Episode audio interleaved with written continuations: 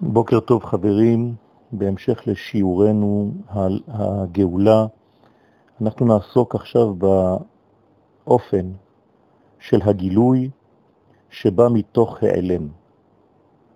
בעצם אפשר לומר שההעלם הוא הזריעה של הגילוי. כשם שאי אפשר לגידולים של הארץ שיצמחו בלי זריעה, כך באותה מידה אי אפשר לשום גילוי בלי שיהיה קודם לו העלם. אותו דבר גם בזמן. בזמן יש לכל פרי ולכל גידול כמה זמן הוא צריך לשהות בבטן האדמה. כלומר, כמה זמן הוא אמור להיות במצב של העלם.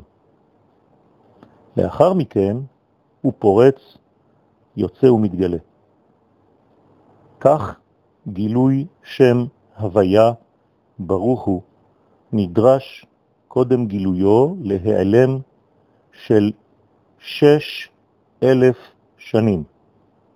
כך קבע הקדוש ברוך הוא ברצונו הפשוט, שהגילוי של שמו בכל עוז תוקפו, בכל עוז גבורתו, השם הזה צריך העלם של זמן כזה, ששת אלפים שנה. רק לאחר מכן יתגלה כבוד שם קודשו בכל נפלאותיו.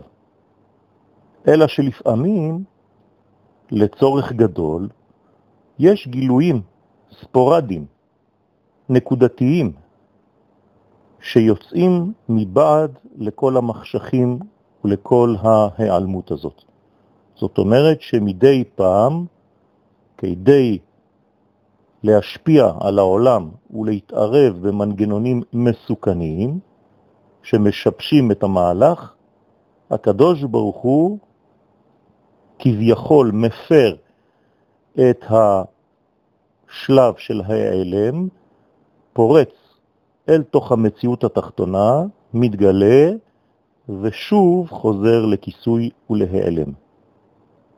אותו יסוד של העלם של ששת אלפים שנה הוא בעצם יכול להיקרא במילים אחרות הטבע. כלומר, הטבע הוא ההעלם של שם ההוויה.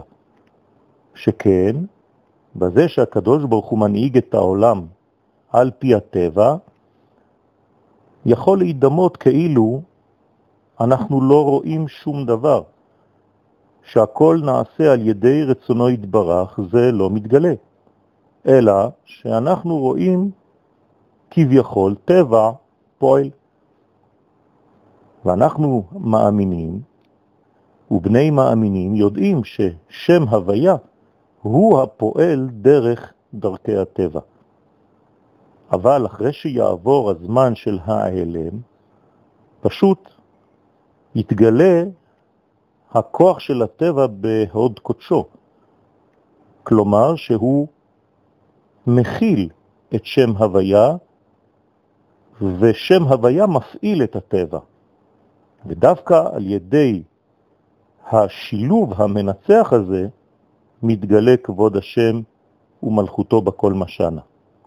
אמנם, כך היה רצונו הטהור של הקדוש ברוך הוא, שלמעלה מכל סיבה ומכל טעם, שכל הגילויים יבואו דווקא דרך הצינור הזה של היצירה של הטבע, בסדר של העלם, שפועל ומכשיר את מציאות הגילוי.